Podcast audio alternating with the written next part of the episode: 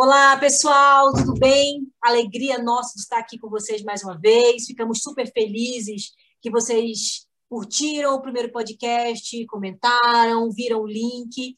E, então, vamos iniciar também agora uh, o, o, nosso novo, vamos dizer assim, nossa nova pauta dessa semana para a gente conversar né?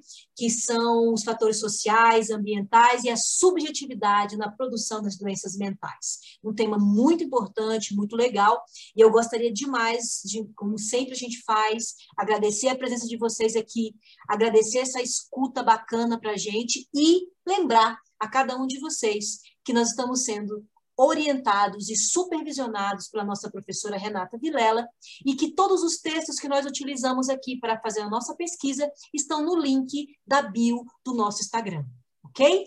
Então, vamos iniciar. Eu me chamo Efigênia, Efigênia Portugal Knaipe, e o meu companheiro... Eu sou o Sebastião Carreiro da Silva, companheiro da Efigênia, juntos é, do décimo período de psicologia e é um prazer novamente estarmos aqui, a você com você, Efigênia, e com todos vocês que nos ouvem e nos prestigiam também através desse podcast. Maravilha! Então vamos lá, né, pessoal? Vamos fazer uma, uma retrospectiva rapidinho do que a gente viu na, no nosso podcast passado. Então, nós falamos um pouco sobre as balizas que definem o que é saúde mental, nós falamos isso de acordo com o conceito da Organização Mundial de Saúde, trouxemos também algumas coisas da OPAS. Então, assim, é, falando o quê?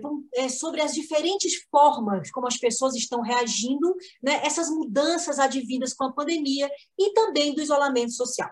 Nós utilizamos o primeiro momento para falar sobre o luto, aquela abordagem da Elizabeth Kubler-Ross sobre o luto, né, e que as pessoas, o luto daquela vida que era conhecida para ela, né? Então, ela também veio falando sobre os estágios do luto, que, segundo a autora, são a negação, o isolamento, a raiva, a barganha, a depressão, e, por fim, a aceitação.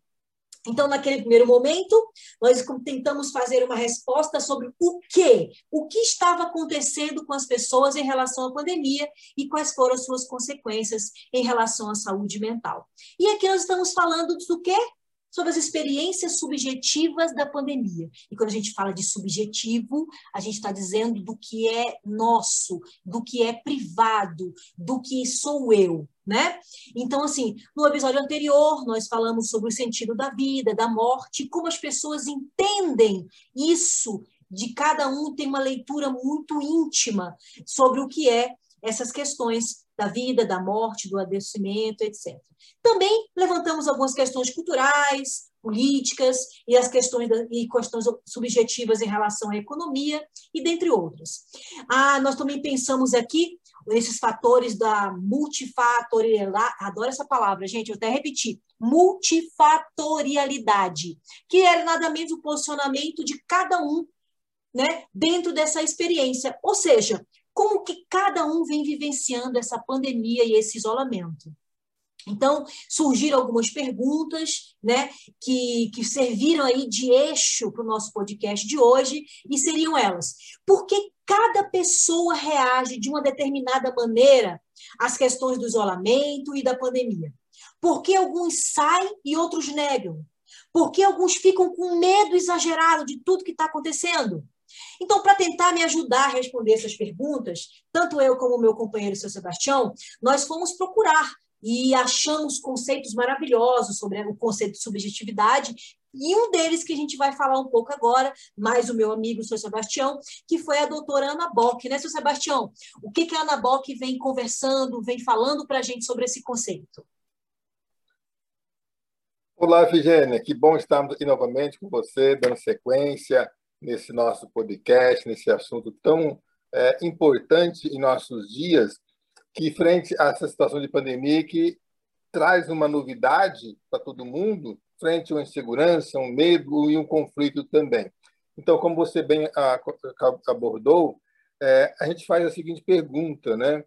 Como é que cada um está vivendo esse momento?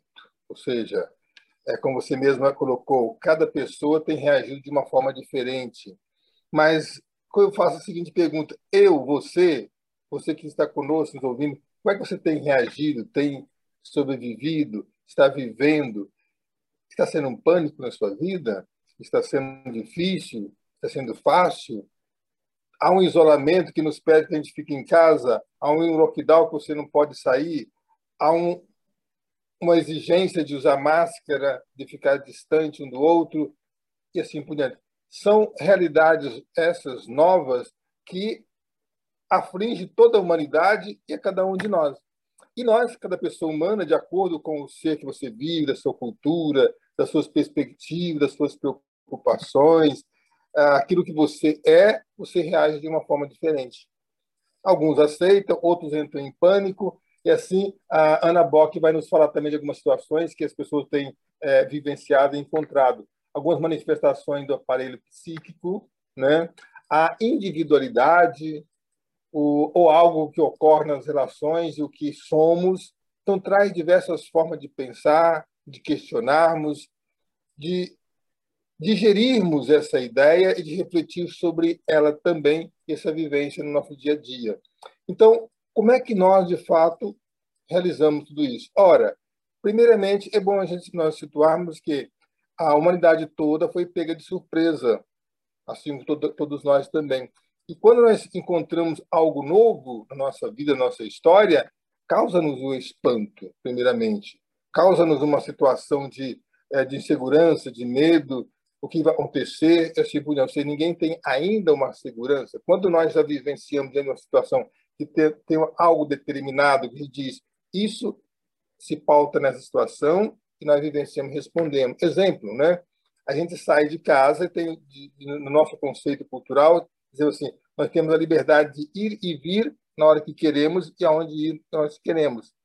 Com o isolamento, foi colocado para a gente, a gente não pode ir a certos lugares, não pode ir a certas horas, né? Mas, ao mesmo tempo, nós nos perguntamos, mesmo fora da pandemia, nós éramos livres para fazer o que nós queríamos, o que nós quiséssemos?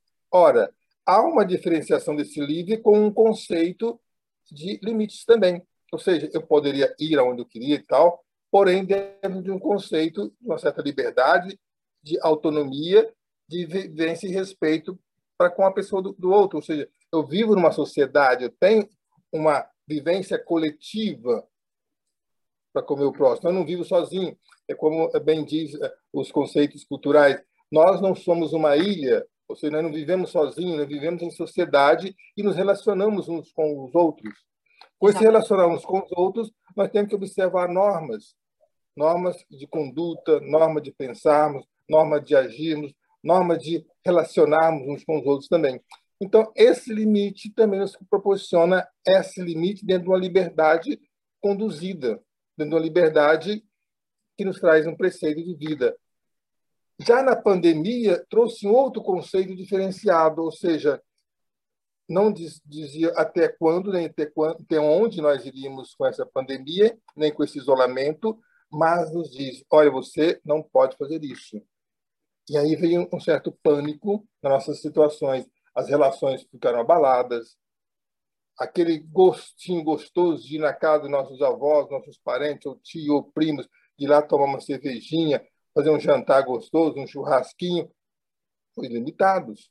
Você não pode mais ter esse relacionamento, essa, esse algo presencial na sua vida. Aquela liberdade de você ir ao trabalho, chegar lá, abraçar um companheiro, um amigo, voltar para casa, encontrar depois de tarefa do trabalho os amigos para tomar uma cervejinha, bater um papo, jogar um futebol, foram, entre aspas, cerceada em função de um bem comum. Aqui é importante a gente é, lembrar desse bem comum, ou seja, nós vivemos em sociedade e dado esse bem comum, vivendo essa coletividade de poder fazer esse bem. Então, ou seja, nossa liberdade foram, foram limitada em função de um bem comum. Depois vem também nosso ser dentro desse contexto todo. Como é que eu me reajo?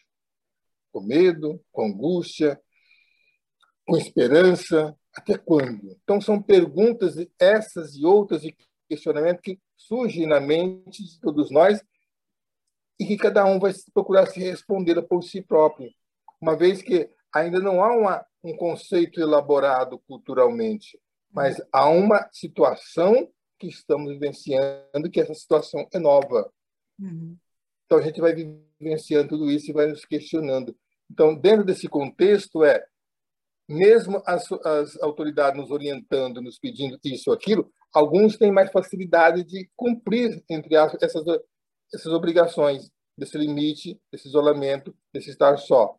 Outros já têm dificuldade. Eu não aceito, eu vou sair, eu não aguento ficar dentro de casa, eu estou sentindo, eu estou sentindo, estou ficando é, paranoico, né? Então tem diversas reações. Então daí é importante que também nós nos perguntemos para nós mesmos como é que eu estou me sentindo, como é que eu estou de fato reagindo e até que ponto isso para mim está me levando a uma loucura ou me trazendo também um outro lado de eu conhecer a mim mesmo. Porque de tudo isso também tem que trazer uma perspectiva de uma resposta positiva. Como é que eu lido comigo?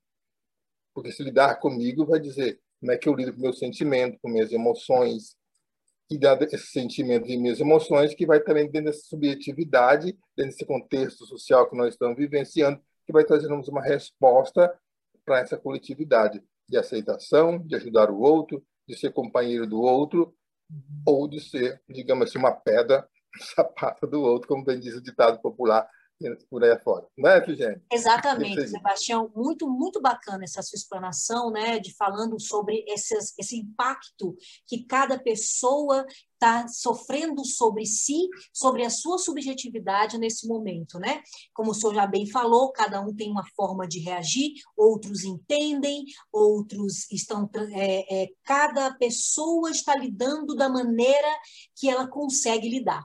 Eu gostei muito de uma fala que o senhor falou aí, que perguntou: nós somos realmente livres?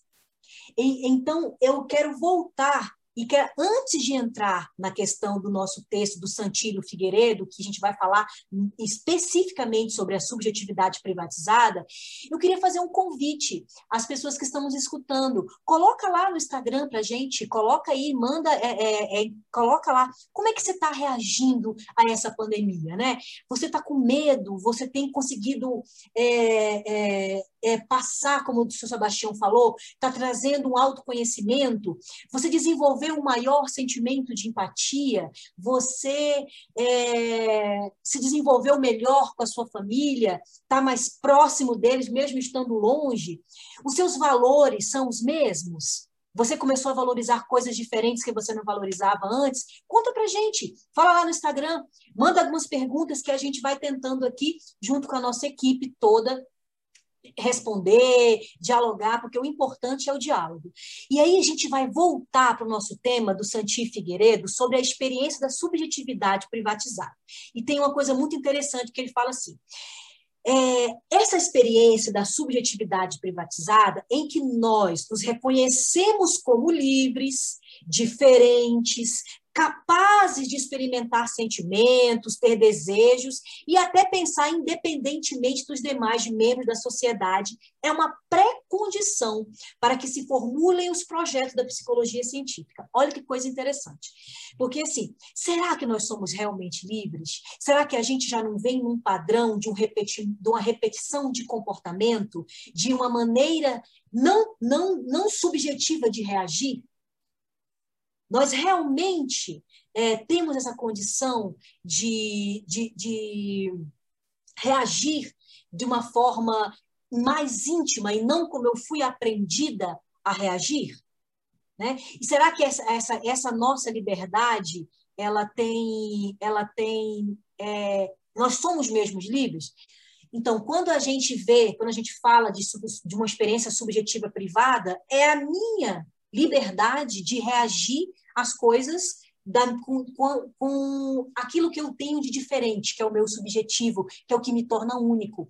Por isso que nessa pandemia as pessoas reagem de forma diferente, porque elas estão reagindo, evidentemente, de acordo com a sua subjetividade, com aquilo que elas entendem o que é subjetividade. Então, por isso que muitas pessoas aqui, quando a gente está falando, já estamos repetindo isso, elas fazem o quê? Elas atravessam é, a subjetividade privatizada é como é, é essa maneira que muitos estão atravessando a pandemia, né? Então, assim, aí lá embaixo a gente tem o Oliveira Oliveira, o senhor gostaria de fazer alguma consideração sobre ele? Que ele faz algumas interpretações sobre o que isso que a gente estava fazendo.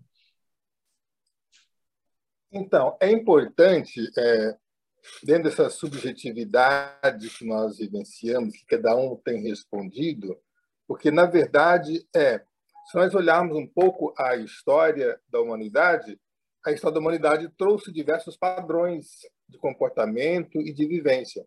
E aqui hoje, para a gente poder refletir um pouquinho, pode trazer um pouco, é, revivendo um pouco da história, desde lá do iluminismo, né, que trouxe um novo conceito de razão, uhum. da filosofia, que trazer refletir sobre a razão, sobre o ser humano. A luz, né? Trazendo, a luz. Uma, trazendo a mentalidade já não mais aquela de que tudo é o religioso que determina, mas que o ser humano também pensa e tem liberdade, que até então o ser humano estava enquadrado dentro de um termo que ele estava dominado guiado e conduzido por um, um ser superior que determinava tudo, né?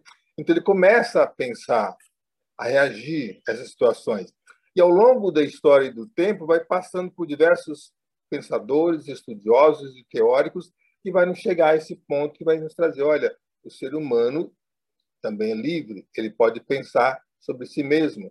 Ele tem influência do meio em que nós vivenciamos, tem da sociedade em que vivenciamos, da família em que habitamos, da família em que existimos, tudo mais.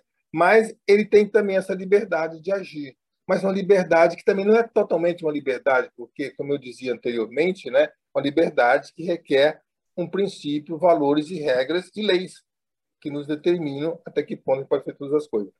E é, nesse aqui... conceito de hum, e nesse não, é conceito de pandemia Pode falar, seu Sebastião, pode ir, ir tranquilo. E, e nesse conceito de pandemia, a gente encontra então em Oliveira que nos traz assim um auxiliar que vem só dessa, dessa cultura de forma culturalmente em que o ser humano reage, pensa e pode fazer as coisas.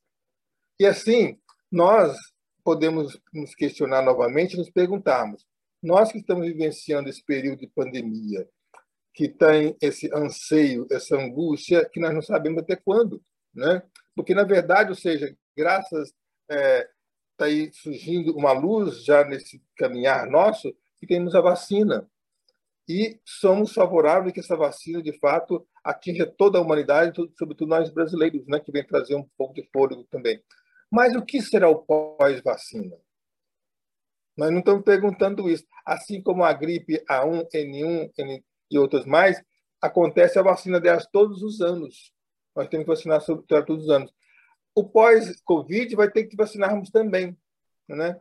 Então, são outras questões que vão vir posteriormente. Então, nós estamos vivendo agora uma fase inicial, né, que a sociedade e os cientistas tiveram tempo de poder questionar, pesquisar, estudar, elaborar e descobrir essa forma de combater o vírus vacinando a sociedade. E nós estamos, conseguimos assim, ter um novo fôlego, né, uma nova esperança, um novo ânimo que vão voltar à normalidade. Essa normalidade vai voltar entre aspas. Então, ou seja, como é que nós estamos qual a nossa perspectiva uhum.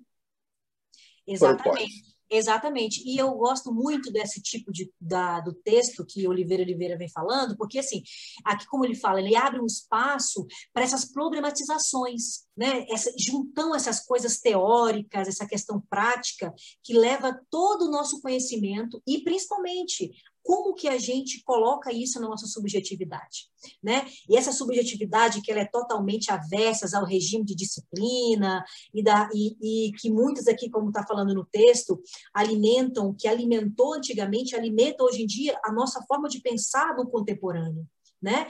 E principalmente como que a psicologia vem tratar isso pelos pensamentos do psicológico, principalmente as suas incidências nas clínicas da educação. Então, o que, que a gente pode finalizar dizendo que essa subjetividade privatizada e como isso está ajudando Aliás, a palavra não é ajudar, é como que a gente pode fazer, como que a gente pode entender né, que essa subjetividade, essa nossa pseudo-liberdade, essa nossa maneira de interpretação do mundo está fazendo com que a gente atravesse a pandemia, porém, em alguns, fazendo com que é, desenvolvamos como a gente falou no início, os nossos valores, as nossas melhoras, e a gente é, saia dessa situação um pouco mais completo e um pouco mais entendedor disso. Mas finalizando, gostaria de dizer também que nessa subjetividade nós temos dois contextos, né? o pensamento pessoal, que é humano, que chama-se a subjetividade privatizada, aquilo que eu sinto, aquilo que eu penso e aquilo que, de alguma forma, eu externo com meu pensar, com meu agir, com minhas atitudes também, meu comportamento. Então, com tudo isso, sei como é que eu estou, de fato, me sentindo nessa subjetividade. Agora, é importante nós sabermos que nós não somos uns seres únicos, né? Nós somos seres coletivos, né? Então, como é que está impactando também a minha subjetividade nessa coletividade, no bem-estar do outro? Que é esse bem-estar social, pessoal e comunitário. Social. Então, que nós possamos, assim, é, nos apontarmos e olhar para frente também com essa, com essa segurança e com essa perspectiva. O que virá e como é que eu estou agindo e qual é a minha perspectiva nesse momento da minha vida, da minha história. Então, a gente termina um pouco dessa questão da subjetividade e já convida né, para um dos nossos próximos temas, que vai ser um tema super interessante, que é como né, a responsabilidade das mídias, como que as mídias sociais estão impactando a saúde mental das pessoas. Então, fica aqui o meu convite e fica aqui o meu agradecimento e o meu abraço a cada um de vocês. Aí eu passo para o meu amigo, Sr. Sebastião, que vai também se despedir e até breve. Figênia, quero agradecer a você também pela sua é, colaboração, que são riquíssima desse nosso podcast, desse nosso trabalho, nossa pesquisa, e as contribuições nossas também da professora Renata também que tem nos auxiliado, tem nos orientado e nos possibilita a realização desse podcast. Muito obrigado. Maravilha, seu Sebastião. Pronto. Acabou!